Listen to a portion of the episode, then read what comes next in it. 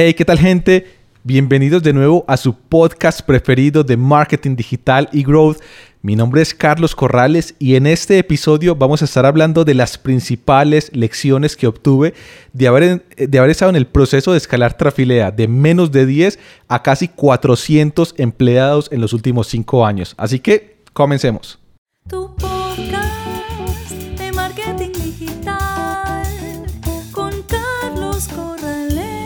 Digital Disruptors.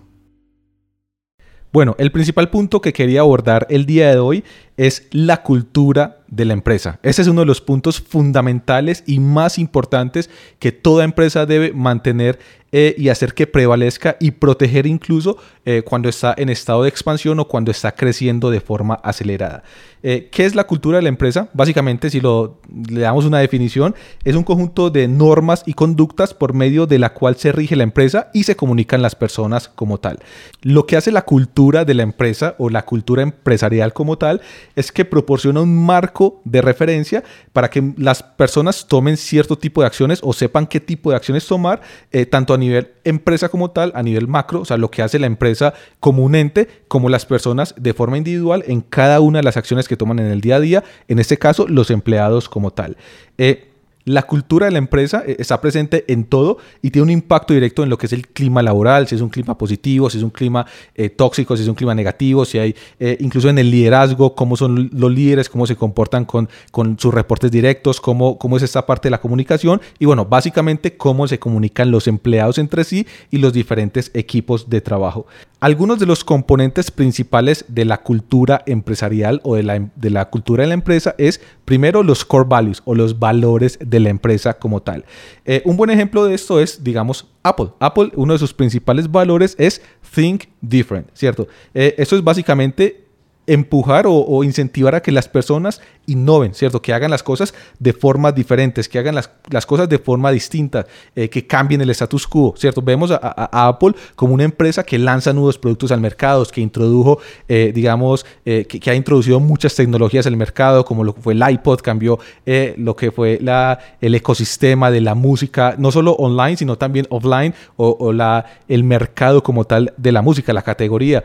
también luego introdujo el iPhone, donde hizo, digamos, una fusión entre el iPod, eh, eh, eh, esa herramienta para leer, también para hacer llamadas, para chatear, la parte táctil de la pantalla. Entonces, bueno, sabemos que Apple se ha caracterizado por ser una empresa innovadora y eso lo podemos ver reflejado en sus core values. El principal siendo Think Different y hace o digamos incentiva a que las personas siempre estén tomando decisiones teniendo ese core value como marco de referencia. Otro ejemplo es, por ejemplo, Trafilea. Nosotros tenemos un valor que es always growing and thinking bigger, que es siempre, eh, digamos, pensando más grande y siempre buscando el crecimiento como tal. Eso lo que hace es que crea, de nuevo, este marco de referencia para, que, para que las personas que trabajan dentro de la empresa sepan que cuando hacen propuestas, cuando hacen, eh, digamos, eh, cuando están trabajando en proyectos, iniciativas, cuando tienen que tomar decisiones, sepan que este marco de referencia es siempre tomar decisiones atrevidas siempre apuntar más alto de lo que habríamos pensado inicialmente como tal. Pensar cuál es la mayor oportunidad que, tenemos acá, qué es, cuál es el impacto más grande que podemos eh, lograr evitar pensar de forma limitante. Entonces esto es algo muy común, no es algo común que tenemos todos los empleados o, todo el equipo de trabajo en Trafilea y es que siempre estamos pensando de esta manera, eh, digamos, de ir mucho más allá de lo convencional, ¿cierto? Evitamos, digamos, tomar decisiones o poner objetivos que ya pasarían eh, o sucederían de forma natural, ¿cierto? Si tenemos, eh, no sé, si alguien toma un proyecto para expandir a X país cierto producto, cierta categoría, no se va a poner un incremento del ventas del 5, del 10, del 15%, ¿cierto? Realmente se pondría un objetivo de triplicar las ventas en X categoría, triplicar las ventas por medio de la app, mejorar, eh, no sé, la... Eh, el profit margin o el AOB o el basket size o cualquiera de esas cosas en un de, una forma significativa que realmente eh, muestre esta parte del valor de la empresa que es siempre thinking bigger o pensando en grande como tal. Una pequeña recomendación que de hecho nosotros lo, aplicamos en, en, Trafilea es hacer que los valores sean verbos, ¿cierto? Comunicar los valores en forma de verbo, como lo hace Apple con think different think different, piensa de forma distinta, eh, que bien podrían haber dicho innovación, pero realmente cuando eh, los hacemos en forma, cuando hacemos los valores en forma de verbo, eh, tienen como un mayor impacto y realmente las personas sienten que son accionables como tal.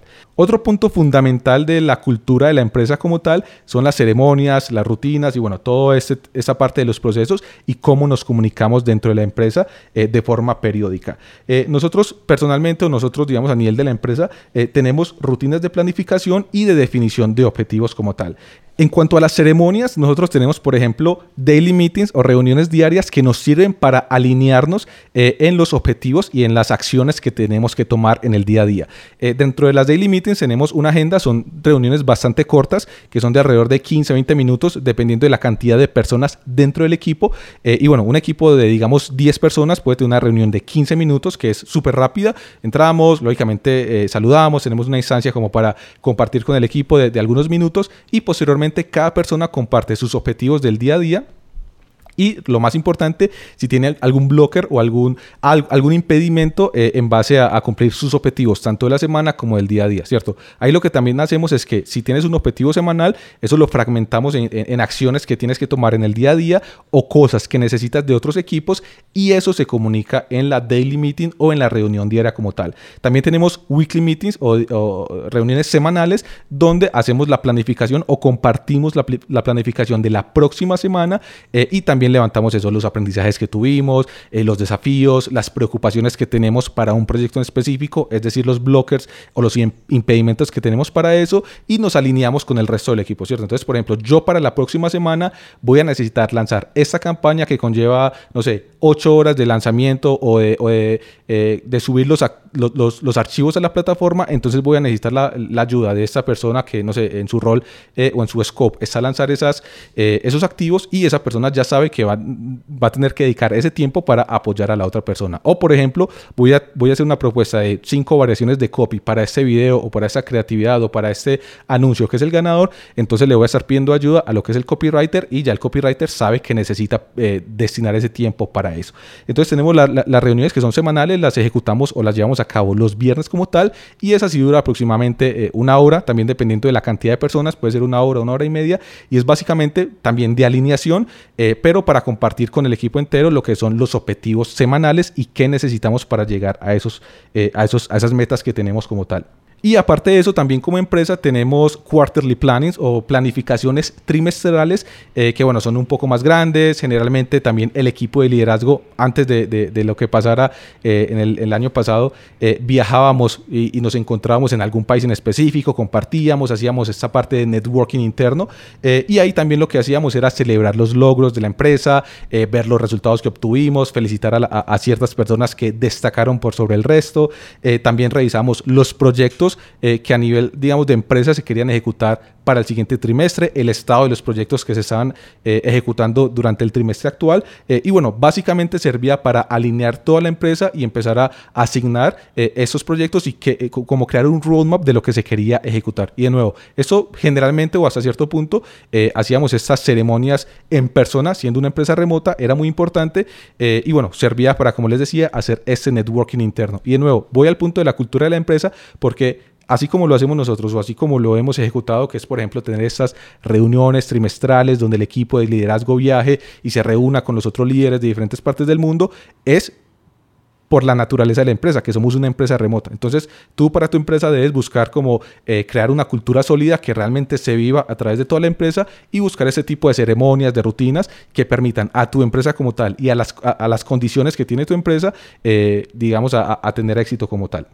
Un punto importante eh, que para mí fue, digamos, eh, un antes y después es la importancia que tiene la cultura de la empresa a la hora de contratar nuevas personas. Esto es muy importante y es que siempre debemos buscar personas que sean cultural fit o que realmente encajen dentro de la cultura de la empresa para que puedan tener éxito de la empresa como tal.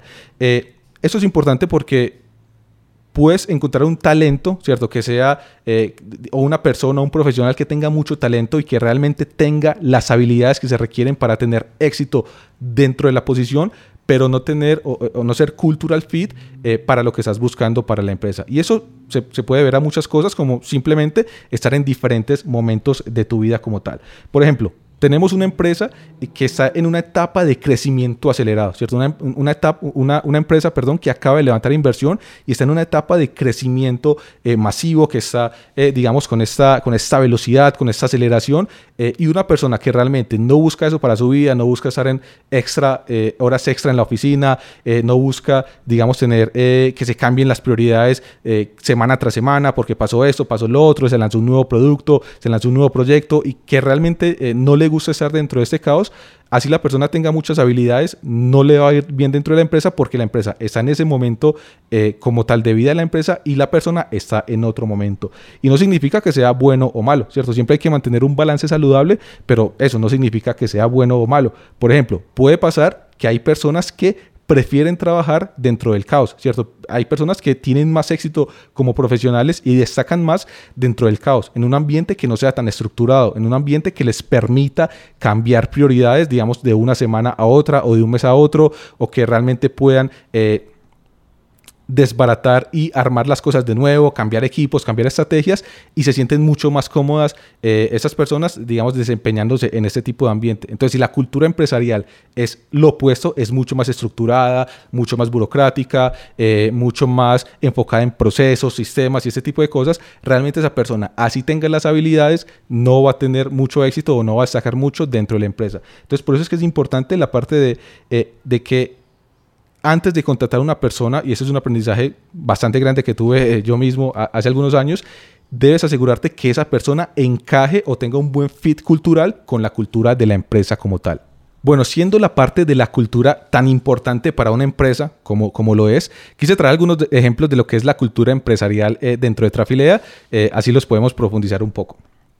Primero, en Trafilea somos una empresa data driven o digamos dirigida por la data, ¿cierto? eso es muy importante en cuanto a la cultura y esto lo que hace es que todas las personas sepan eh, que tienen que respaldar sus decisiones eh, en, cuanto a información, ¿cierto? un análisis profundo eh, de la data que tienen a disposición o la data que necesitan, la pueden solicitar, hacer un análisis profundo y en base a ese análisis hacer una propuesta y argumentarla con esta información. Eso es muy importante porque puede que venga una propuesta de, cualquier rango, o sea, no importa que sea un director, un ejecutivo, un junior, si la persona identifica una oportunidad, hace una propuesta de un proyecto, de una iniciativa eh, y la respalda en análisis en información en datos y tiene sentido respecto a los objetivos de la empresa, está alineado con los objetivos de la empresa, seguramente, o sea, muy seguramente ese proyecto se va a ejecutar y se va a desarrollar. Y asimismo, si hay una propuesta, eh, digamos, de un ejecutivo o de un director que no está respaldada en información, eh, esa propuesta realmente seguramente no se vaya a ejecutar o no, será, no se le vaya a dar tanta prioridad como la, eh, la propuesta que hizo otra persona, aunque sea de menor seniority, pero que esté respaldada en data. Entonces, importante ahí cómo la cultura de la empresa, siendo data driven o digamos, una cultura que se enfoca en tomar decisiones respecto a data, se aplica en todo, toda la estructura de la empresa y se respeta. Y todas las personas saben que cuando van a hacer una propuesta, que cuando van a hacer un reporte, siempre tienen que estar respaldados en data como tal. Otro ejemplo de, digamos, un elemento que tenemos siempre presente en la cultura de la empresa es que está bien cometer errores, pero es inaceptable no aprender de ellos. Eh, entonces eso, por ejemplo, ayuda mucho a que las personas cuando cometan un error o cuando se les señala un error, siempre, lógicamente, desde un punto de vista respetuoso o con un enfoque respetuoso, eh, no se ponen a la defensiva como tal. Eh, también esto ayuda la comunicación, mejora la comunicación entre las personas y hace que las personas sean más transparentes y no tengan que ocultarse, ¿cierto? Yo personalmente he cometido errores también significativos o, bastante grandes que la primera reacción o el, instinto es, uy, no, no puedo comunicar esto porque voy a quedar mal, pero sabiendo que la cultura de la empresa es, está bien cometer errores, inaceptable no aprender de ellos, voy y lo comunico. Bueno, cometí ese error, creo que el aprendizaje es este, creo que tendríamos que hacer esto, yo no tendría que estar haciendo esto y por eso fue que me equivoqué o necesitaría esa ayuda o necesito e, e, ese tipo de capacitación, pero realmente crea eh, como un entorno mucho más transparente, mucho más abierto. Eh, y de muchísima mejor comunicación. Las personas no se están ocultando, no tienen temor de, eh, levantar la mano y, decir que cometieron un error, o peor aún, que otra persona se dé cuenta que cometieron un error como tal. Eh, y eso también ayuda a que las personas tomen esa proactividad o tengan esa iniciativa de ayudar a otras personas cuando cometen un error. Porque créanme, también a veces es difícil ver que otra persona está haciendo algo mal eh, e ir a señalarlo, ¿cierto? Porque se siente como un ataque y más si la otra persona se pone a la defensiva, puede generar esa discordia entre ambas personas. Entonces, bueno, con esta cultura o con este elemento que tenemos en la cultura, las personas saben que si hay algo que no está funcionando, se va a levantar, sea porque yo lo identifiqué, yo que me estoy equivocando, u otra persona lo identificó y lo más importante es qué vamos a aprender de ese error que se cometió para no cometerlo de nuevo como tal. Eh, otro elemento importante que tenemos en la cultura de la empresa es who, not how, es decir, quién, no cómo, ¿cierto? Y eso lo, aplicamos para la ejecución de proyectos eh, y bueno, para, para, muchas cosas como tal dentro de la empresa. Esto es básicamente eh, el concepto de que una persona a nivel profesional te puede cambiar la vida. Y eso pasa cuando una empresa, digamos, está eh, en etapa de escalado y tiene ciertas personas que se están encargando de todo, que están trabajando dentro del caos, que están, eh, digamos, echándose la empresa al hombro para sacarla adelante y la, empresa empieza a escalar y esas personas, me pasó también personalmente, seguimos trabajando, digamos, extra horas para hacerlo todo y realmente no nos apalancamos en otras personas que nos ayuden eh, para ejecutar ciertas cosas, en lo que incluso esas personas seguramente sean mejor que nosotros. Entonces, por ejemplo, no sé, yo en mi rol tengo, digamos, eh, mucho peso en cuanto a lo que es la definición de la estrategia del negocio, la estrategia digital del negocio para mantener el crecimiento de la empresa, pero no se me da muy bien o no soy, eh, digamos, propenso de forma natural, no tengo propensión natural a la organización de los proyectos, a delegar y todo eso. Entonces, en vez de estar yo haciendo la estrategia y dedicando extra tiempo que me consume tiempo, me consume energía, eh, me desmotiva también a estar armando proyectos en Asana o en la plataforma de, task management que tengamos, eh, puedo encontrar una persona, un project manager que me ayude con eso. Entonces esa persona trabaja conmigo cuando yo voy desarrollando la estrategia eh, digital de, la empresa o el negocio como tal y posteriormente la persona me puede ayudar a, hacer a delegar las tareas, a hacer el, el seguimiento de que se cumplan las tareas, poner las fechas y todo eso y eso realmente te puede cambiar la vida como profesional. Entonces, algo que también está muy presente en la cultura de la empresa, who, not how, es decir, quién, no cómo. Y, eso quiere decir que si quiero realizar algo, en vez de, de ver cómo lo voy a hacer, quién es la persona que más me puede ayudar o que me puede proporcionar soporte para realizar esa acción que quiero realizar. Otro elemento importantísimo que tenemos siempre presente en la cultura de la empresa es el radical truth y el radical transparency, que es básicamente honestidad radical y transparencia radical. Dos puntos muy importantes o dos acciones que toma la empresa siempre considerando este elemento en cuanto a la cultura es, primero, somos muy abiertos con el feedback, tanto que voy a dedicar un segmento específico de este podcast a hablar acerca del feedback más hacia el final, así que vamos a estar hablando de ese punto, eh, pero bueno, somos muy, muy abiertos con el feedback. Eh, en todos los sentidos y somos también muy transparentes con el feedback. Incluso como comentaba al, principio, si hay un error, ese error se va a comunicar, ¿cierto? Si yo identifico que otra persona tiene un error, se lo voy a decir siempre lógicamente con un enfoque respetuoso y si otra persona identifica que yo cometí un error, también me lo va a decir.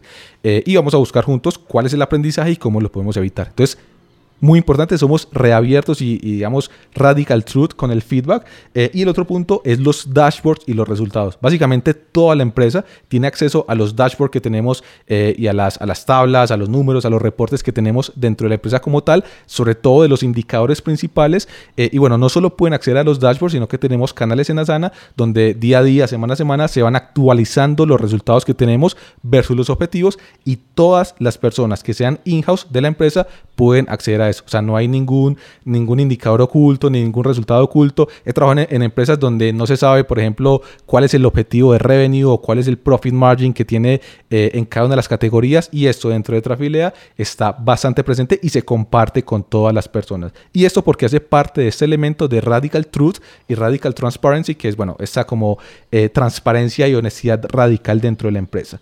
Eh, también nosotros generalmente o, el equipo se encarga de, realizar actividades e iniciativas eh, que puedan mantener vivos los valores de la empresa como tal. Entonces eso también hace parte eh, de, estos elementos de la, cultura de la empresa. Por ejemplo, tenemos Dentro de la empresa somos muy, muy competitivos eh, y eso está bastante claro y también hace parte de la cultura. Y tenemos, por ejemplo, un programa eh, donde se incentiva con, con, remuneración económica a las personas que hacen ejercicio. Entonces, si tú haces ejercicio y cumples con ciertos pasos o, cierta cantidad de ejercicio a la semana, vas a recibir un porcentaje de salario extra eh, y a su vez también tenemos como estas com competencias dentro de la empresa. Hace poco tuvimos como, como una competencia de, relacionada con los Juegos Olímpicos y bueno, unos equipos competían con otros, siempre de forma muy sana. Pero esto también son acciones que toma el equipo de recursos humanos y, la dirección de la empresa eh, para mantener eso vivo, en la cultura y los core values o los valores de la empresa como tal. Otro ejemplo de acciones que tomamos dentro de la empresa, tenemos un, uno de nuestros valores es spread love o digamos dar amor al resto de seres vivos, no solo a las personas. Y tenemos un programa interno que es de donaciones. Entonces se abren, eh, digamos, causas dentro de la empresa para personas que están teniendo una mala situación o tienen eh, un problema personal y toda la empresa puede donar para enviarle el dinero a esa persona. Y es súper, es súper cool porque realmente eh, la es más como una donación simbólica porque, no sé, un empleado puede poner un dólar y la empresa pone 10 dólares para ir a completar, digamos, lo que es eh, el valor de donación que requiere la persona. Entonces, por ejemplo, esta es una actividad que realmente refleja la cultura de la empresa y los valores de la empresa, que es, eh, digamos, eh, dar amor a, las demás personas y dar amor a, seres que lo necesitan. Y esa es una, una iniciativa de donaciones. Y otro ejemplo es, digamos, uno de nuestros valores es work smart and learn fast, o sea, eh, trabaja de forma inteligente, no dura, trabaja de forma inteligente y aprende rápido. Y también tenemos varios, eh, digamos, proyectos o también tenemos un, presupuesto para que las personas puedan tomar cursos, ir a eventos, eventos eh, presenciales incluso, viajar a otras ciudades, hacer cursos o eventos, hacer networking. Entonces siempre estamos incentivando mucho esta parte eh, en los equipos para que puedan realmente eh, apalancarse en aprendizaje de otros, en cursos o incluso contratar consultores, coaches que necesitemos para que las personas puedan realmente desarrollarse y trabajar de forma más inteligente y no trabajar de forma más dura. Entonces, bueno, esos son como varios elementos que quise incluir ahí como, como ejemplos para que vean cómo impacta la cultura empresarial en las decisiones que toma la empresa y no solo las, decisiones, sino en las actividades que realiza la empresa como tal. Y bueno, sabemos que la cultura es algo que hay que preservar y hay que proteger dentro de la empresa eh, y también surgen algunos desafíos eh, que, que, pueden realmente afectar a esa parte eh, de que se mantenga la cultura dentro de la empresa.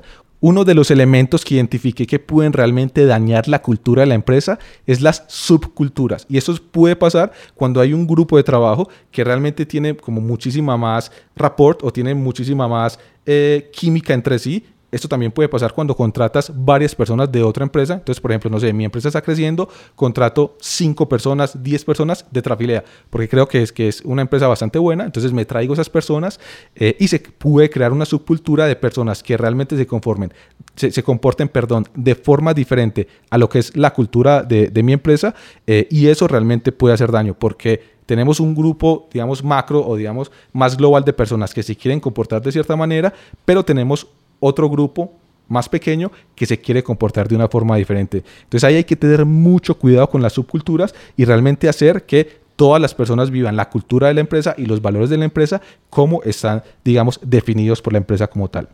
Una de las mejores formas para lograr esto, que es básicamente lo que tenemos que hacer es, conforme la empresa va creciendo, conforme los equipos se van agrandando, pasa que ya no todas las personas tienen contacto directo con los fundadores y con los líderes, digamos, los creadores de la empresa, entonces se puede ir como eh, disminuyendo ese impacto y cómo se transfiere esa, esa, parte de la cultura empresarial.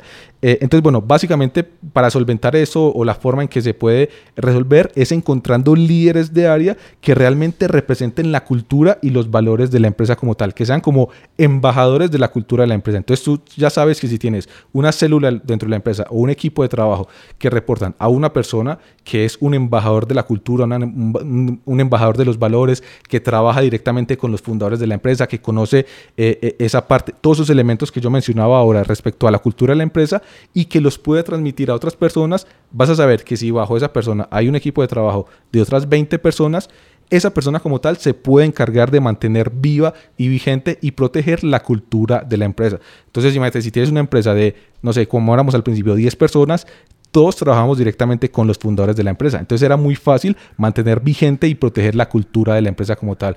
Ahora, si somos 200 personas, 300 personas, no todos van a trabajar con los fundadores, no todos van a trabajar con los líderes eh, fundadores de la empresa. Entonces, si tienes una persona, un embajador o un líder que realmente pueda mantener viva esa cultura, y tiene 20, 30 personas, 15 personas que reporten a, ese líder, eh, va a ser mucho más fácil mantener vigente la cultura de la empresa y protegerla como tal. Y uno de los principales beneficios de esto es que cuando tienes una cultura o una, em, eh, eh, cuando en tu empresa hay una cultura sólida, eso se nota de inmediato. O sea, si contratas una persona que no es cultural fit, que no está alineada con los valores de la empresa, que no encaja dentro de la cultura de la empresa, se, se, nota de inmediato, ¿cierto? Y esa persona realmente va a empezar a tener problemas, no, o sea, no, no, no, va a estar cómoda la persona, no van a estar cómodas las otras personas que trabajan con, dicha persona. Entonces, bueno, eso, esto es importante porque hay que ser muy cuidadoso con las personas que vas a contratar para tu empresa, sobre todo si tu empresa tiene una cultura sólida eh, y se mantiene vigente, porque así como una persona que realmente es cultural fit o que realmente encaja o tiene el potencial de encajar dentro de esa cultura, entra dentro de la empresa y le puede ir muy bien y puedes ser, digamos, el trabajo de su vida, también pasa lo opuesto, que si contratas una persona que realmente no está, para, eh, eh, no está en una etapa de su vida donde este haga cultural fit con la empresa, va a saltar, como les digo, y va a generar muchos problemas y eso va a ser también otro problema de, bueno, de hay que desvincular personas y eso nunca está bueno como tal. Entonces es muy importante en la parte de selección de las personas, en la parte de selección de los nuevos talentos, tener en cuenta que puedan realmente ser cultural fit, ¿cierto? Tener siempre como, como principal filtro que la persona realmente pueda ser un buen fit dentro de la cultura de la empresa. Bueno, el segundo punto que les quería compartir el día de hoy es cómo mantener los objetivos claros y los equipos alineados dentro de la empresa. Creo que este punto es fundamental si quieres escalar tu empresa, eh, digamos, a más de 50, 100, 200 empleados, porque lo que comentaba al principio, cuando tienes 10 personas, 20 personas en la empresa, todos siempre están hablando entre ellos, todos están comunicando, todos reportan, digamos, a, los líderes principales dentro de la empresa. Entonces realmente tienen esa alineación y saben cuáles son los objetivos de la empresa.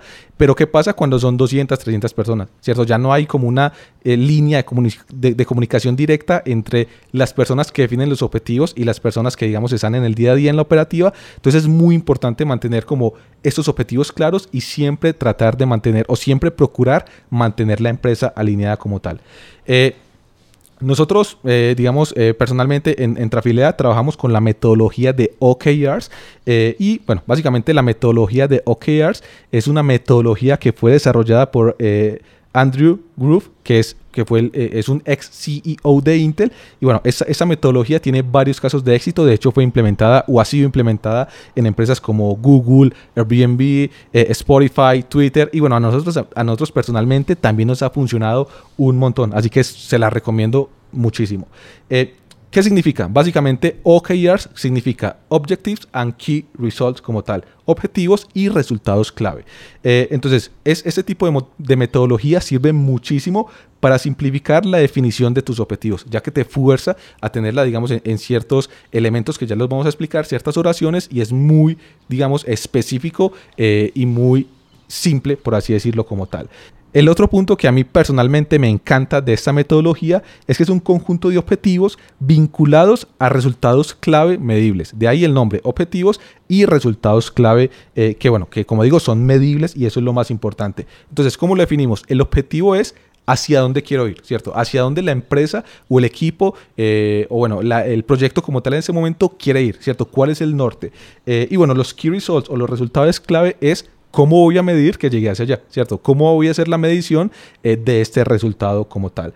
Eh, generalmente los OKRs se definen de forma anual y trimestral. Nosotros en Trafilea lo hacemos también igual. Tenemos unos, unos OKRs que son anuales que definen el norte de lo que queremos lograr como empresa en ese año y después hacemos un breakdown o tenemos eh, ceremonias trimestrales donde los ajustamos y vamos haciendo, digamos, una, eh, los partimos, de, los del año los partimos a trimestres y ahí vamos ajustando la estrategia eh, y los proyectos de, para ver cómo, queremos, cómo vamos a llegar a esos objetivos. Un punto importante dentro de los objetivos es que se recomienda que sean expresiones aspiracionales. De hecho, uno de los puntos más importantes es evitar poner objetivos que sean muy poco ambiciosos. Hay que poner objetivos que sean realmente ambiciosos. De hecho, por eso es aspiracionales. Eh, y yo también generalmente evito poner objetivos o, sobre todo key results de cosas que ya van a pasar por defecto, ¿cierto? O van a pasar por la inercia del negocio. Entonces, por ejemplo, si el negocio viene creciendo 10% eh, mes a mes, por ejemplo, digamos, eh, de julio a agosto, en agosto no voy a poner un objetivo de crecer 10%, porque eso es algo que ya pasaría con la misma inercia del negocio y pasaría de forma natural. Entonces, realmente ahí lo que hay que poner es objetivos mucho más ambiciosos eh, y bueno, eso hace parte de la metodología de los OKRs.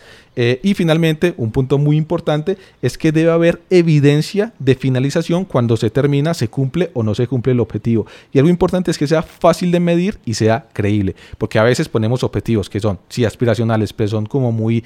Eh, digamos, no son específicos, no son claros y realmente después no podemos medir eh, si cumplimos con el objetivo como tal. Entonces, por ejemplo, no sé, yo puedo decir, tener el mejor podcast del mundo eh, como objetivo, pero ok, ¿cómo voy a medir eso? O sea, yo no puedo decir que, mi podcast es el mejor del mundo si no lo puedo medir realmente. Entonces yo lo que puedo decir es, quiero tener el podcast número uno de la categoría de negocios en habla hispana. ¿Y cómo lo voy a medir? Siendo el número uno en Spotify, siendo el número uno en, Apple Podcast. Entonces eh, eso ya es muy contundente, es fácil de medir y es creíble, porque si sos el número uno en X plataforma, sos el número uno eh, y punto.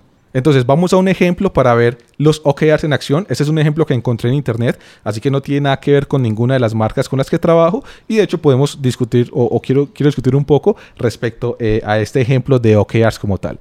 Entonces, bueno, básicamente esos son los OKRs del director de ventas de un e-commerce como tal. Entonces tiene como objetivo, como objetivo que debe ser aspiracional, eh, lograr ventas récords mientras incrementamos el, profit margin que tiene la empresa. Entonces aquí está bastante claro, está bastante aspiracional, se va a enfocar en incrementar las ventas de la empresa eh, y tener un mes récord, ¿cierto? Aquí creo que está bastante bien. Entonces, ¿cómo vamos a medir esto? Entonces tenemos el norte que es incrementar las ventas y tener un mes récord eh, como tal para el e-commerce. Entonces, el key result número uno que tenemos es eh, alcanzar un revenue trimestral de 100 mil dólares.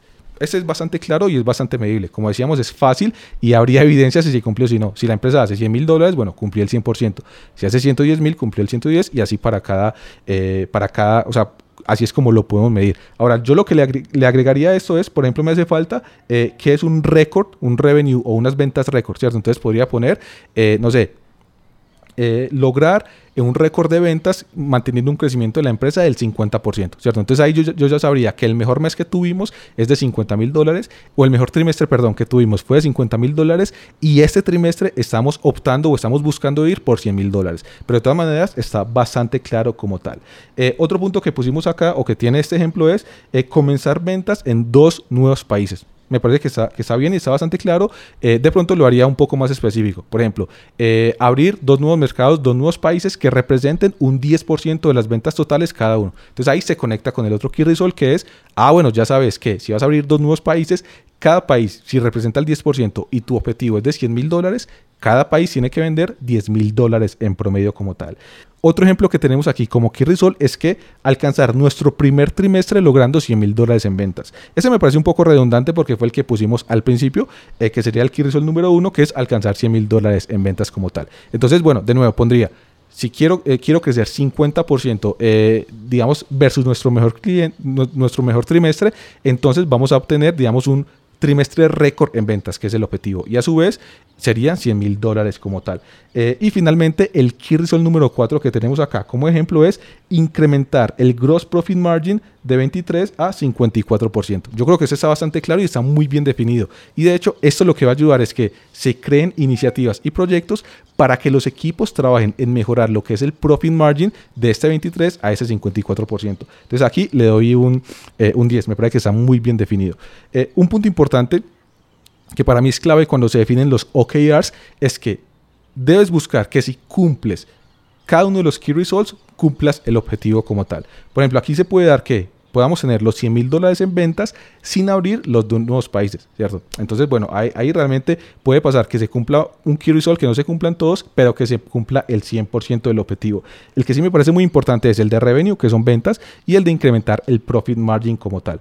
Así que bueno, me parece que este es un muy buen ejemplo, ¿cierto? Poner en práctica lo que son la definición de los OKRs y también tener un poco de discusión al respecto y se los voy a dejar por aquí en pantalla para que los puedan leer. Eh, básicamente también les quería compartir que mi propia experiencia utilizando esta metodología de OKRs.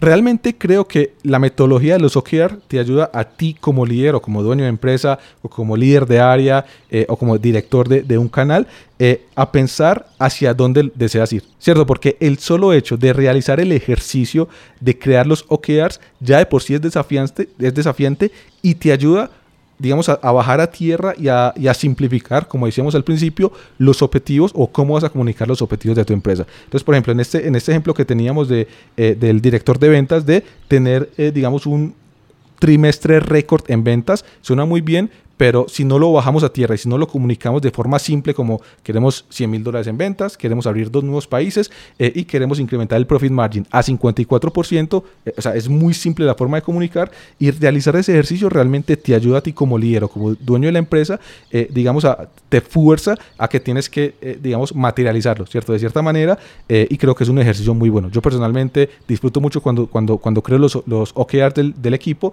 y siempre aprendo algo nuevo, ¿cierto? Como que eso no era tan importante importante, esto sí es mucho más importante, esto me estaba faltando, esto creo que debería haber sido más ambicioso. Eh, y otro punto importante es que realmente ayuda a la alineación de objetivos y prioridades. Y no solo prioridades, sino lo que va a estar ejecutando el equipo en el día a día y, en el, y semana tras semana. ¿Por qué? Porque es muy simple y lo puedes conectar de forma directa con los objetivos de la empresa como tal. Entonces, por ejemplo, no sé, hay situaciones donde el equipo me propone algo y yo les puedo responder cómo eso impacta eh, a nuestros key results o nuestros OKRs. O, por ejemplo, qué key results estás impactando o estás buscando impactar con esa iniciativa. Eh, eso ayuda a que el equipo tome, mejores tome mejores decisiones y también aprenda a, priorizar de mejor manera. Eh, y otro punto también que me gusta muchísimo de, de los OKRs o que he visto cómo se refleja en el equipo de trabajo es que ayuda o sirve para que se creen proyectos y que el equipo tome muchísimo más autonomía. Porque cuando tienes ese norte claro y sabes cómo se puede medir, eh, realmente no hay que hacer micromanagement y el equipo puede tomar decisiones eh, de forma unilateral o ser muchísimo más autónomos siempre que esté alineado con esos OKR de la empresa como tal. Entonces, por ejemplo, alguien me puede decir, mira, yo quiero hacer ese test de precio porque, en este ejemplo, quiero impactar el profit margin. O por ejemplo, tenemos este producto que, aunque se vende relativamente bien, es el que menor profit margin tiene. En este ejemplo que teníamos de incrementarlo del 23 al 54%, digamos que este producto que se vende bastante tiene un profit margin del 15%. Entonces, si, si, si un equipo de trabajo viene y revisa el producto y quiere hacer test de precios, quiere hacer test de, no sé, de, packs o de bundles, eh, quiere hacer test, digamos, de cualquier tipo de test para mejorar el profit margin del producto, considerando que el producto se vende mucho y tiene mucho impacto en el profit margin total de la empresa, el equipo puede tener esa autonomía de no solo proponer el test o proponer eh, el proyecto, sino llevarla a cabo y después traer los resultados. Entonces, eso es algo que me gusta muchísimo de la metodología de los OKRs. Bueno, y algunos consejos ahí rápidos que, creo que les puede servir para, para definir mejores OKRs para su empresa es, primero, y eso es muy importante para mí, los OKR deben ir en ambos sentidos. O sea, no puede ser el jefe o el director de la empresa que le diga a su equipo, estos son los OKRs y eso es lo que tienen que cumplir, sino que tiene que ser en un mutuo acuerdo o un sign-off, que es lo que eh, nosotros hacemos dentro de la empresa.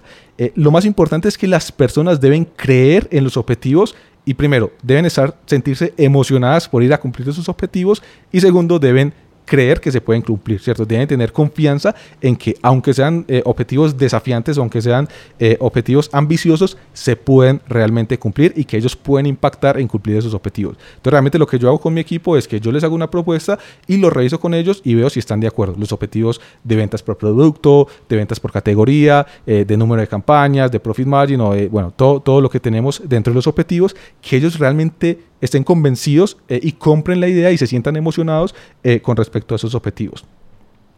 Otro punto importante que de hecho se recomienda en el libro de, donde se explican los OKRs eh, es se debe definir un mínimo de excelencia, que en este caso el libro recomienda que sea el 80% de, digamos, los indicadores que habíamos definido. ¿Esto por qué? Porque generalmente las empresas que implementan la metodología de OKRs son empresas de overachievers, ¿cierto? Gente que quiere ir al máximo, quiere dar el máximo y quiere romper todos los esquemas para, para cumplir objetivos que parecen inalcanzables. Eh, entonces, claro, si te pones un objetivo, pongamos el ejemplo de, volvamos al ejemplo del e-commerce, que tiene un objetivo de 100 mil dólares en ventas y el mejor trimestre que, que habían tenido históricamente era, no sé, de 40 mil dólares. Eh, es un objetivo bastante ambicioso. Entonces realmente sabes que vas a ir a apuntar a 100 mil dólares siendo el mínimo de excelencia 80 mil dólares, que es el 80%. Esa es una recomendación que viene en el, libro eh, y me parece como muy relevante.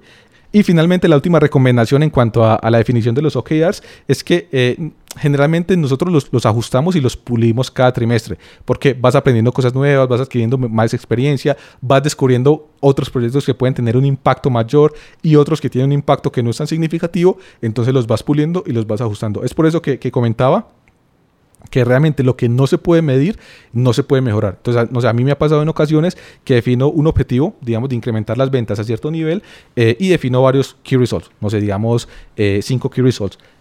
Pasa que cumplo cuatro de esos key results o tres y aún así cumple el objetivo. Entonces ahí entiendo que los otros dos que había definido y a los que les estaba dedicando tiempo, esfuerzo, eh, digamos, activos dentro de la empresa, personas, herramientas y esto realmente no eran tan importantes y que podrían ser un proyecto que es una escala inferior, pero que realmente no era un key result. Así que bueno, última recomendación, revisarlos cada trimestre, obviamente actualizarlos para saber si se cumplió o si no, que es eh, lo más importante de todo, y ajustarlos en base a lo que vayamos aprendiendo en la empresa.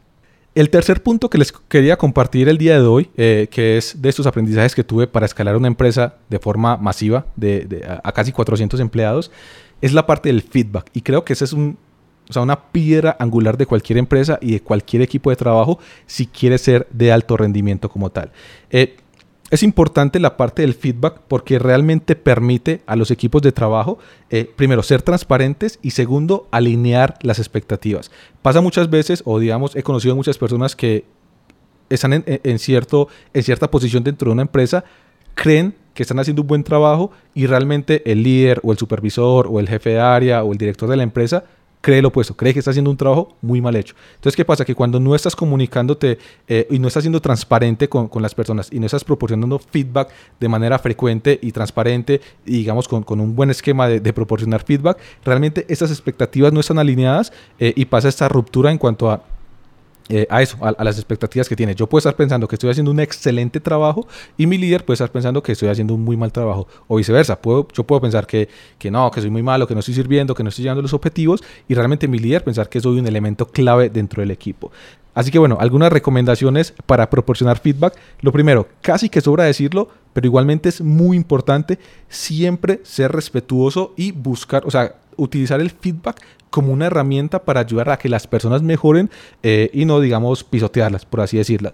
Generalmente, o la casi siempre el feedback debería ser en privado y de nuevo ser muy respetuoso y buscar eh, que sea de una forma en que la persona lo pueda absorber eh, y realmente pueda poner un plan de acción o, enfocarse en un plan de acción para mejorar las cosas que tiene que mejorar como tal.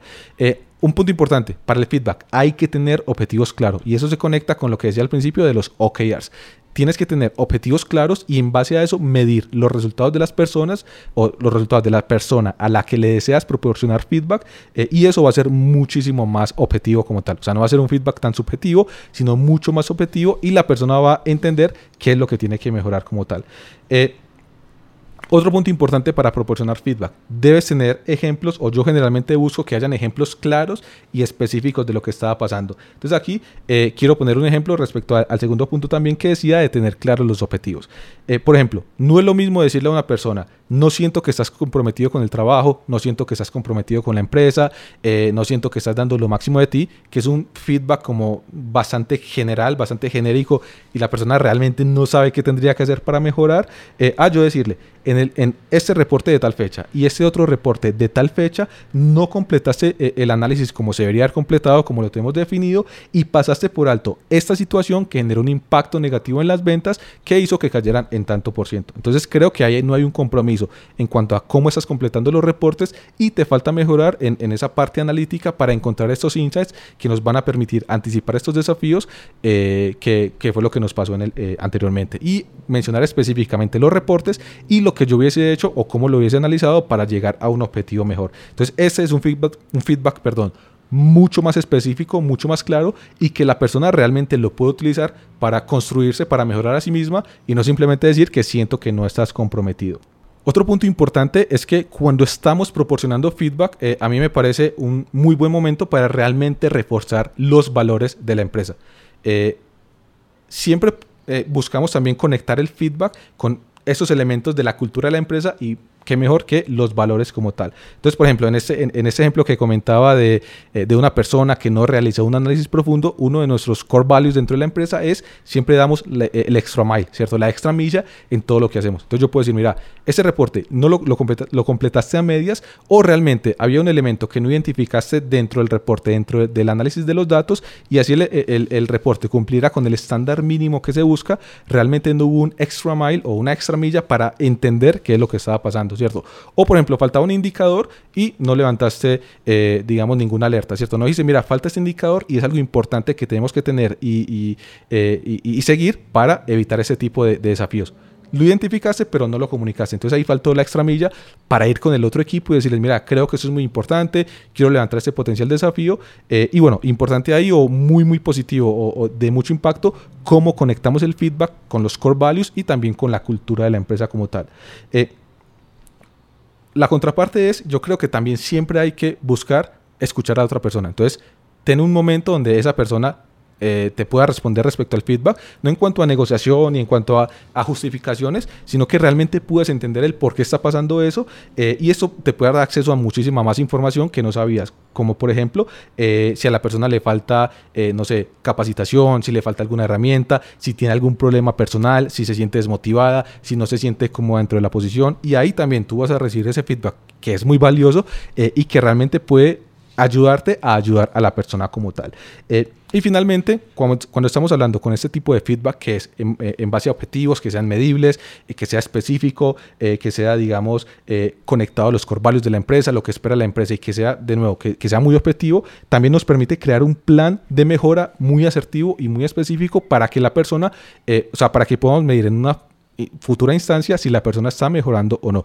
Eso estamos hablando de si la persona tiene cosas por mejorar. Lógicamente, si la persona está haciendo un trabajo excelente, el feedback también va a ser positivo eh, y va a reforzar esos comportamientos para que la persona los pueda seguir, digamos, pueda seguir contagiando el resto del equipo con ese, con esa, eh, con ese nivel de trabajo o, o con ese estándar de outcomes.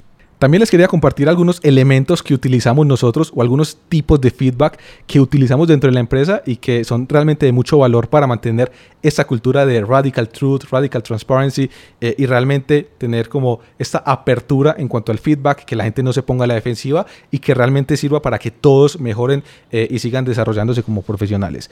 Eh, bueno, nosotros dentro de la empresa tenemos una instancia eh, trimestral donde damos eh, feedback, tanto positivo, o sea, las cosas que creo que la persona hizo bien, eh, como cosas por mejorar. Entonces, bueno, de nuevo, como comentaba, eso ya es muy enfocado en que sea a resultados, que sea medible, que sea con ejemplos específicos, todo lo que dije, pero bueno, lo hacemos en ese orden. Para mí creo que, que es muy bueno porque realmente hace que, primero, el líder en este caso no se centre solamente en las cosas positivas o peor aún, que no se centre únicamente en las cosas negativas de ir a dar un feedback y que solamente sea esto lo hiciste mal, esto lo hiciste mal, con esto no cumpliste, eso no me gustó, sino que haya una instancia donde, bueno, y también el líder tenga esa instancia a nivel de que se siente a pensar, esta persona, esto es lo que está haciendo bien y esas personas son las oportunidades que tiene eh, para mejorar. Entonces, de nuevo, tenemos esa instancia que es feedback positivo, que creo que fue lo que hiciste bien durante el trimestre y cosas por mejorar, que creo que tienes que mejorar o qué es lo que creo que te faltó para llegar a los outcomes de la empresa como tal.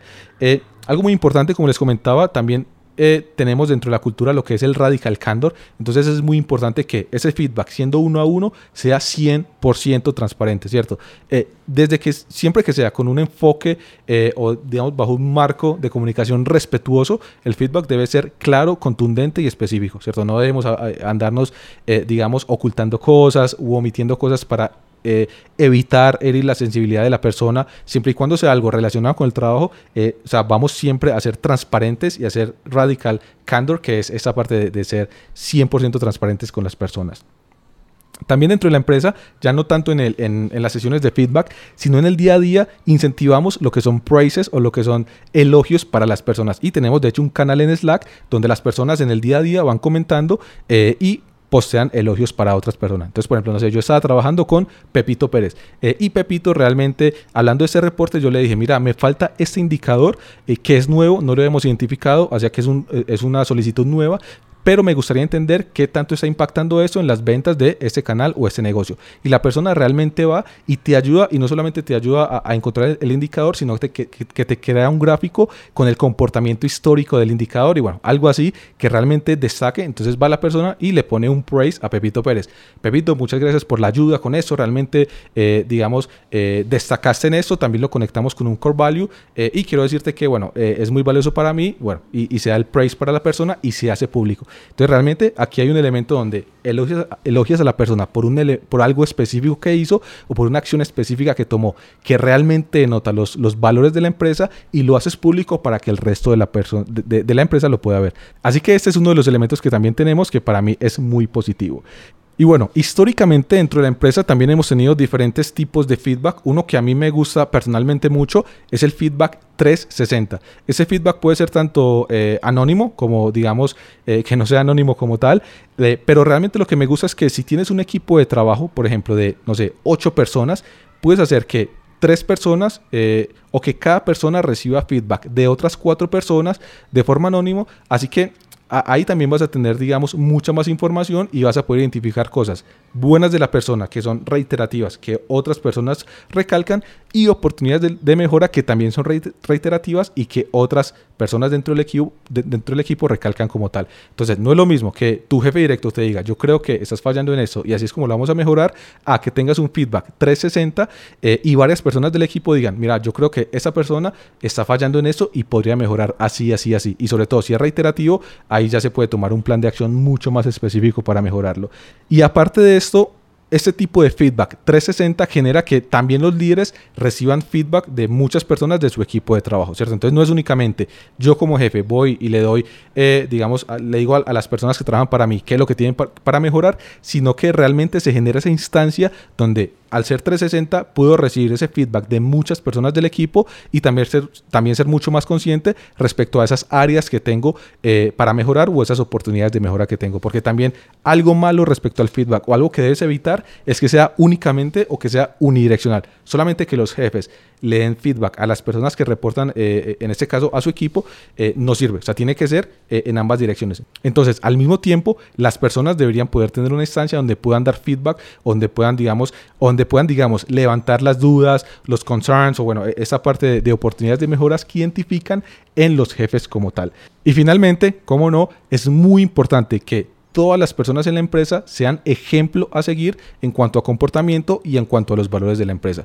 Imagínense, por ejemplo, no sé, estar en Apple y que uno de los valores sea think different, pensar de forma diferente o esa parte de la innovación y el líder, digamos, de área de marketing o el líder de área de producto nunca hace propuestas, nunca recibe propuestas que sean innovadoras, o sea, realmente eh, no, no da ejemplo con su comportamiento y con su conducta. Entonces es muy importante, como comentaba al principio, que los líderes claves dentro de la empresa, más que líderes, también tienen que ser embajadores de la cultura de la empresa y de los valores de la empresa y realmente guiar a las personas con el ejemplo. Entonces, eso también se, eh, se va a la parte del feedback de que realmente cuando reciben eh, esas sugerencias de mejora, las puedan abordar, eh, las puedan, digamos, canalizar y puedan poner un plan de acción para mejorar esas, esas oportunidades que tienen para seguirse desarrollando. Entonces, muy importante dentro de una empresa para que pueda crecer y para que sea escalable, tener una estructura que les permita dar feedback, tanto positivo como oportunidades de mejora, crear planes de acción y que ese feedback sea claro, específico y objetivo. Bueno, y ya para finalizar, el cuarto punto que les quería comentar el día de hoy es lo que he aprendido en ese tiempo gestionando equipos de forma eh, remota, porque evidentemente no es lo mismo eh, y evidentemente no es lo mismo tener un equipo de 10 personas a tener un equipo de 400 personas en una oficina a tenerlos de forma remota. Así que bueno, el primer punto muy importante, como ya le había comentado, ¿Qué vamos a hacer para mantener viva la cultura de la empresa y que esa cultura se transmita a todos los empleados, incluso de manera remota? Entonces, todo lo que ya habíamos hablado, iniciativas, proyectos, la parte del feedback, la parte del comportamiento, eh, las rutinas y las ceremonias, o sea, ser muy estricto con ese tipo de cosas, que las, por ejemplo, las reuniones diarias tienen una agenda que se debe cumplir y cada persona debe estar preparada para cumplir con esa agenda y realmente transmitirla transmitirle al equipo y a todos los colaboradores el por qué Esto es importante, ¿cierto? Que no es simplemente un capricho de que, no sé, el jefe Carlos quiere que yo le dé mis objetivos, sino que realmente entiendan que es para levantar estos blockers o estos eh, impedimentos que tenemos en la ejecución, para poner al tanto a otras personas de lo que estamos haciendo en el día a día. Entonces es muy importante realmente... Eh, que los equipos se esfuercen por mantener viva la cultura de la empresa, por transmitirla y por protegerla, también, o sea, comunicándosela a las personas nuevas que entran o a las personas que no se están comportando de acuerdo a la cultura que busca la empresa como tal. Eh, también hay, hay, temas que son desafiantes en cuanto a tener una empresa remota versus tener la física. Eh, por ejemplo, en la oficina tienes ese, ese tiempo que está, digamos, eh, entre, entre el día a día cuando vas a, la cocina a prepararte un café o cuando vas al baño, te encuentras con las personas en los pasillos y realmente, no sé, una persona del equipo de marketing se puede encontrar con una persona del equipo de producto en el pasillo, hablar cinco minutos y de ahí surgir una idea súper interesante, ¿cierto? O por ejemplo, por la mañana, eh, no sé, eso me pasaba a mí cuando, cuando viajaba a Uruguay más frecuentemente, eh, que iba a la oficina por la mañana y me iba a preparar el café y me encontraba, no sé, con el CMO de la empresa. Entonces en ese momentico hablábamos de, hey, ¿qué te pasó? ¿Qué, te parece de los resultados de ayer? O cualquier cosa, empezaba la conversación como mucho más casual y ahí podría salir algo muy interesante o tener, digamos, una pequeña discusión de, de alineación entre ambas personas y eso no pasa evidentemente eh, eh, en un equipo remoto. Entonces es muy importante que sigas cultivando esa parte de la comunicación dentro del equipo, que creo que es uno de los factores clave cuando tienes un equipo remoto, que no se fracture esta parte de la comunicación, sobre todo porque las personas no están viéndose en el día a día. Otro ejemplo, cuando tú vas a una reunión, eh, estás en una oficina y vas a una reunión eh, y por ejemplo, no sé, llegaste dos minutos antes de la reunión y estás afuera esperando, llega otra persona, te puedes poner a hablar y más allá también de estar alineado con objetivos y con proyectos y con resultados, está esa parte humana que, hey, ¿cómo te está yendo? Y y hay una conexión mucho más personal que también permite crear una mejor química y una mejor dinámica dentro del equipo. Cuando estás a través de Zoom, por ejemplo, si la reunión empieza a las 5 de la tarde, la gente entra a las 5 de la tarde en punto, entonces no tiene esa instancia donde se pueden comunicar y donde pueden conectar más a nivel, digamos, eh, más a un nivel personal. Entonces es importante como enfocarnos en que la comunicación sea muy efectiva, muy asertiva y que hayan instancias donde las personas puedan hablar entre sí sin que estén supeditadas a una agenda o a un objetivo o a un proyecto. Nosotros, por ejemplo, algo que hacemos es que siempre en las reuniones diarias o en las daily meetings compartimos buenas noticias. Tenemos dos, tres minutos para compartir buenas noticias. Entonces alguien puede compartir algo como, no, me compré, no sé, un auto nuevo. Alguien puede compartir algo de, eh, no sé, mi, tenía un familiar enfermo y, ya, ya se alivió o bueno, ya, ya pasó el procedimiento. Entonces realmente esto hace que las personas hablen, hablen entre sí y conecten a un, a un, nivel más humano, más profundo y bueno, se pueda generar esta, esta dinámica positiva dentro del equipo. Otro tema fundamental que surge cuando hablamos de, equipos remotos es la parte de, la productividad. Eso puede ser un debate tremendo. Eh, en mi experiencia, lo más importante es que hay personas que pueden ser más productivas en la oficina y hay personas que pueden ser más productivas eh, en la casa como tal. Lo que es la casa o un equipo de trabajo de home office conlleva muchísimo más disciplina. O sea, realmente conlleva disciplina de levantarte si no tienes un, horario de entrada, un jefe, sobre todo cuando sos freelancer o algo así, muchísimo peor.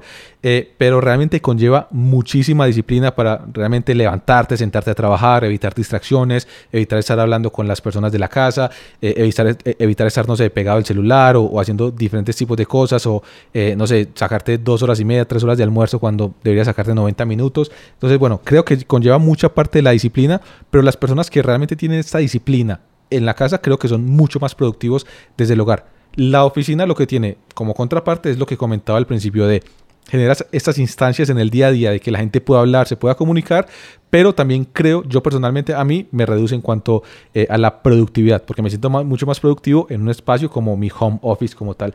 Así que es eh, muy importante tenerlo en cuenta eh, para ver los elementos de, tu equipo y cómo les vas a proporcionar ayuda o soporte en cada una de, de sus situaciones. Una persona que es en la casa y que requiere estar más en la oficina, puedes ayudarlo a que esté yendo a un cowork o que vaya a la oficina dos veces, tres veces a la semana, depende de cómo se sienta más cómodo. Y una persona que realmente se siente más productiva desde la casa, eh, cómo ayudarle a crear un setup en su casa, un home office para que esté cómodo o que esté cómoda la persona. Eh, y también, por contraparte, cómo reducir los días que tiene que ir a la oficina o algo así para reuniones claves eh, para, digamos, para la ejecución de la, y la operativa del negocio como tal. Entonces, es importante como entender las necesidades de cada una de las personas, personas dentro de tu equipo y realmente ayudarlas a que puedan dar lo máximo de sí y que sean lo más cómodas posible como tal. El otro punto ahí también es que puede ser un problema grande separar la vida personal del trabajo, sobre todo para una persona que es súper comprometida, overachiever, eh, que le encanta, por ejemplo, los desafíos y que no sabe desconectar, que es workaholic, es importante y es importante también anticiparlo, porque una persona puede estar así por eh, algunas semanas, algunos meses, pero tarde o temprano eso va a pasar factura. Entonces también un líder de equipo, de un equipo de remoto, debe ser consciente de eso y realmente tener mucho más cuidado con los tiempos de las personas, porque como digo, es mucho más difícil separar la vida personal de la vida del trabajo si trabajas desde la casa, ¿cierto? Es mucho más difícil. No es lo mismo vos tener, tu computadora en la oficina, en la cual trabajas la computadora del trabajo, la dejas en la oficina y te vas a tu casa y tienes, no sé, tu computadora o tu iPad personal, que tener una computadora donde trabajas y te entretienes, ¿cierto? Entonces, en cualquier momento, si estás viendo un programa o haciendo cualquier cosa en tu computadora y te llega un mensaje, seguramente esas personas van a tratar de responder. Entonces, es muy importante también cuidar esta parte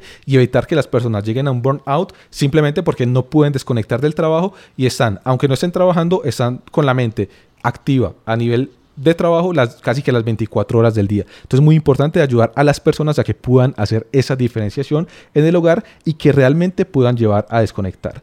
Otro elemento clave para gestionar eh, equipos remotos o equipos de forma remota es la parte de las reuniones. Las reuniones son tanto positivas eh, y suman demasiado en cuanto a lo que ya hablamos de la parte de la comunicación, de la alineación, de tener esas instancias donde las personas puedan hablar, hacer brainstorming, desarrollar proyectos, desarrollar ideas, pero también van a la contraparte de que pueden ser demasiadas reuniones, matar la parte de, de la creatividad o ocupar por completo la agenda de ciertas personas y que esas personas no tengan realmente tiempo para análisis o pensamiento estratégico. Entonces es muy importante encontrar esa parte del balance de las reuniones, tanto de que no haya reuniones como para que el equipo no esté alineado y tampoco que nos vayamos al extremo de que todos sean reuniones desde por la mañana hasta por la tarde cuando se termina el turno y que las personas no tengan esas instancias eh, de tiempo de foco para pensar nuevas estrategias eh, o nuevos proyectos para la empresa.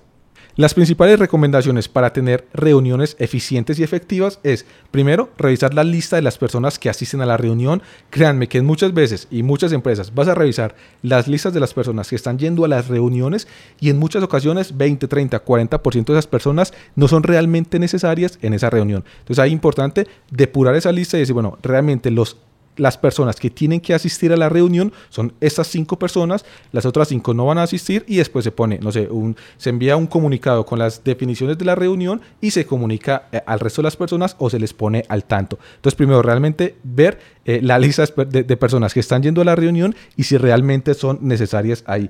Eh, segundo punto importante para tener reuniones efectivas y eficientes es tener una agenda y un motivo de reunión. Me ha pasado a mí incluso que voy a reuniones donde no hay una agenda, donde no hay motivo, simplemente se setea la reunión por un punto en específico que se, que, se quería revisar, eh, pero no hay una agenda ni, ni, ni, nadie que, o sea, no, no hay ni siquiera roles asignados, por ejemplo, esta persona va a presentar, esta persona va a tomar notas, esta persona va a estar como eh, solamente participante que escucha, entonces es muy importante tener esa parte de la reunión de los puntos que quieres mirar y que también esa, esa, esa agenda esté alineada directamente eh, con el tiempo que va a durar la reunión, ¿cierto? Si queremos ver 400 puntos en una reunión de 15 minutos, no va a pasar. Asimismo, si tenemos una reunión de 90 minutos para analizar únicamente dos puntos sobre, los cuales hay que tomar simplemente una decisión, también es innecesario y la, reunión de por sí se va a alargar hasta los 90 minutos, entonces las personas van a estar perdiendo el tiempo en ese momento. Eh, y el otro punto que, les quería comentar para, tener buenas reuniones es tener realmente o entender la diferenciación en que lo que son reuniones, digamos, ad hoc, eh, a lo que son reuniones periódicas y frecuentes. Entonces, por ejemplo, nosotros tenemos reuniones daily meetings para alinearnos, ¿cierto? Tenemos reuniones eh, semanales para alinearnos en cuanto a los objetivos. Yo tengo reuniones, por ejemplo, con el líder del área de Data Science eh, para revisar el estado de los proyectos y resolver potenciales desafíos sobre los cuales nosotros como líderes de las áreas tenemos que anticiparnos y guiar al equipo para que vayan hacia eso. Entonces tenemos estas reuniones que son frecuentes y que son periódicas y están las otras reuniones que son para... Eh, digamos, problemas que surgen en el día a día y que son ad hoc. Entonces es importante tener esa, diferenciación y también mantenerlo bajo control. No puedes tener reuniones periódicas con todas las personas dentro de la empresa. Entonces tiene que haber, eh, digamos, una depuración también ahí de la cantidad de reuniones y de los temas que van a tratar. Y tampoco puedes tener reuniones todo el día ad hoc, ¿cierto? De necesito hacer eso, necesito hacer lo otro, porque si está pasando eso es porque realmente la empresa está fallando en cuanto a procesos. Entonces ser consciente con los dos tipos de reuniones y posteriormente mantenerlos bajo control. Y el último punto que les quería comentar en este segmento de cómo manejar y gestionar equipos de alto rendimiento de forma remota es la importancia de delegar adecuadamente y setear las expectativas. Yo soy un fiel creyente de que tú como líder tienes el primer paso de la responsabilidad para que la otra persona ejecute lo que le estás pidiendo de forma adecuada a través de un de una acción adecuada de delegar, ¿cierto? De ser específico en lo que quieres eh, y tomarte el tiempo para realmente explicarle a la persona lo que quieres, ya sea por medio de una tarea en Asana, por medio de un correo electrónico o por medio, o por medio de una llamada. También creo mucho que si tu equipo está fallando sistemáticamente de forma frecuente en varias cosas, muy posiblemente la culpa sea del líder o tuya como líder porque no estás eh, delegando de forma adecuada. Entonces, un punto muy importante también, esto lo conectamos con el hecho de que estamos hablando de un equipo remoto, ¿cierto? De nuevo, no tenemos esas pequeñas charlas donde yo estoy en mi oficina, viene un colaborador y me dice, Carlos, mira, no entendí esto, me podrías, eh, digamos, eh, dar más claridad, ah, sí, es esto, esto y lo otro, y ya se va tranquilo o tranquila, eso ya no pasa. Entonces realmente tienes que ser muy, muy, muy claro y muy efectivo en cómo estás delegando y cómo estás seteando las expectativas eh, para las personas de tu equipo. Realmente delegar toma tiempo y toma esfuerzo, pero creo que es una de las actividades que más retorno de inversión eh, representan para un equipo de trabajo si la persona que sabe el norte de la empresa o la persona que sabe los outcomes de la empresa o del proyecto o del equipo los transmite de forma adecuada e incluso los documenta para que las personas que se encarguen de la ejecución no tengan duda eh, o tengan, digamos, la, la, información y la claridad suficiente, esa es una de las acciones que creo que tiene mayor impacto en el equipo, porque va a evitar que haya desperdicio de tiempo, que haya eh, ejecución o que una persona esté ejecutando algo en la dirección incorrecta y después le tengo que corregir, que es el doble de pérdida de tiempo. Así que bueno, muy importante si tenemos un equipo remoto, saber que tenemos que delegar de forma efectiva y que tenemos que ser muy buenos en comunicar las expectativas eh, que tenemos con el rol o con el proyecto o con eh, la iniciativa que estamos desarrollando en ese momento o la tarea para, para con nuestros colaboradores. Así que bueno, eso fue todo por el día de hoy. Espero que les haya gustado. Si les gustó, si les aportó valor, no se olviden de comentar, eh, de apoyar el canal y el podcast compartiendo eh, los videos, compartiendo eh, los episodios. Estamos en Spotify, estamos en Apple Podcasts, estamos en YouTube. Así que bueno, no olviden suscribirse, seguirme en todas las redes sociales y nos vemos. Hasta la próxima.